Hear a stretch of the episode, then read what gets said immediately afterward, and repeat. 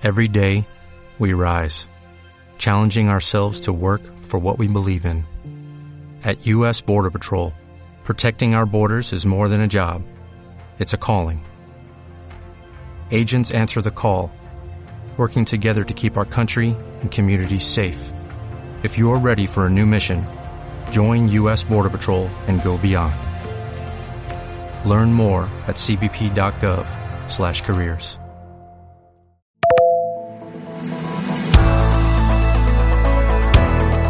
Hola, ¿qué tal? Es día de tener toda la mañana la radio la televisión puesta para saber si te ha tocado o no la lotería. El sorteo de Navidad es para algunos uno de los días más entrañables del año, pero en esta ocasión, como todos los acontecimientos de ICTAM, se celebra de una forma muy particular, sin público en el Teatro Real y con una inversión bastante menor que otros años en el bolsillo por parte de los españoles. La ilusión, eso sí, se mantiene intacta porque al menos toque algo en Sevilla. Enseguida vamos con tu información local cuando hemos conocido que la Junta no descarta que cambie el escenario antes de fin de año. Arrancamos Sevilla Directo, un podcast que escucha sin interrupciones gracias a la colaboración institucional de la Consejería de Turismo de la Junta de Andalucía. Sevilla Directo Actualidad, 22 de diciembre de 2020, con Chantal de la Cruz. El invierno llegó ayer oficialmente, pero el frío lo venimos notando desde hace unas semanas en Sevilla y mira que se hizo de rogar. Aún así, hoy máximas de 21 grados, lo que significa que tendremos un mediodía agradable, aunque las mínimas van a bajar hasta los 8 grados. En principio, la EMET no prevé precipitaciones para la semana de Navidad.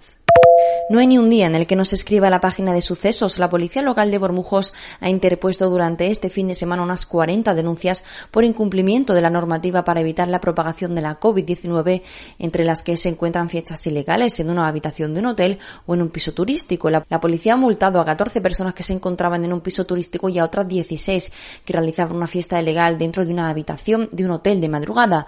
También se ha denunciado a una decena de jóvenes por hacer botellón en la calle. Como sabes, estamos inmersos en la fase 2 de la desescalada para la que el alcalde Juan Espadas ha pedido total responsabilidad ante la apertura del comercio hasta las 9 y la flexibilidad para la hostelería. En ese sentido, tras un fin de, de algunos desmadres en la capital, la patronal de bares y restaurantes se ha mostrado dura contra todo aquel que tenga intención de vender alcohol entre las 6 y las 8 de la tarde. Mantienen que el empresario que abra en esa franja y no le corresponda lo hará bajo su total responsabilidad y no será amparado por la Confederación Empresarial. Test de antígenos a los niños y trabajadores, mamparas, gel hidroalcohólico con distancia y mascarillas. Así será el sorteo extraordinario de la Lotería de Navidad en la mañana de hoy. Sin duda una organización perfecta en la que se ha trabajado mucho para que se aumente el espacio existente entre los bombos para garantizar principalmente la distancia de seguridad exigida entre los niños. Eso sí, sin público y con un 50% también menos de medios de comunicación. Todo para que conozcamos cuanto antes si nos ha tocado el gordo o no, pero bien protegidos frente a la COVID. ¿Y tú? ¿En qué acaba tu décimo?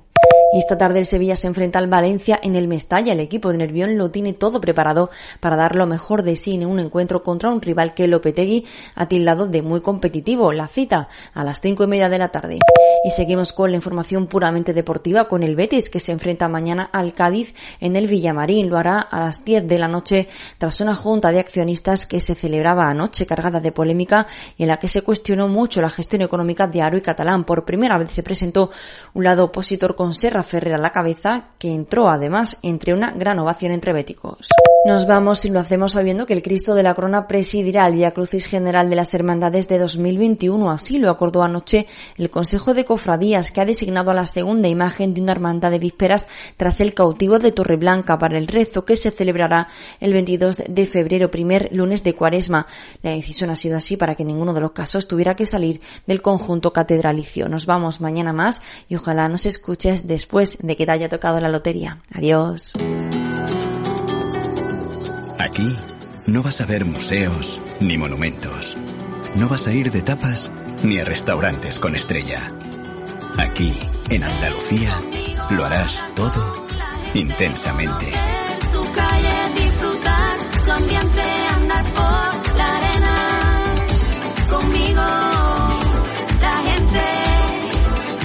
Campaña financiada con fondos FEDER, Junta de Andalucía. Sevilla Directo Actualidad, de lunes a viernes desde las 7 de la mañana en tu smartphone. Puedes suscribirte a este podcast informativo en Google Podcast, Apple Podcast, Spotify y también en el canal de Telegram Sevilla Directo o escucharlo directamente en sevilladirecto.com.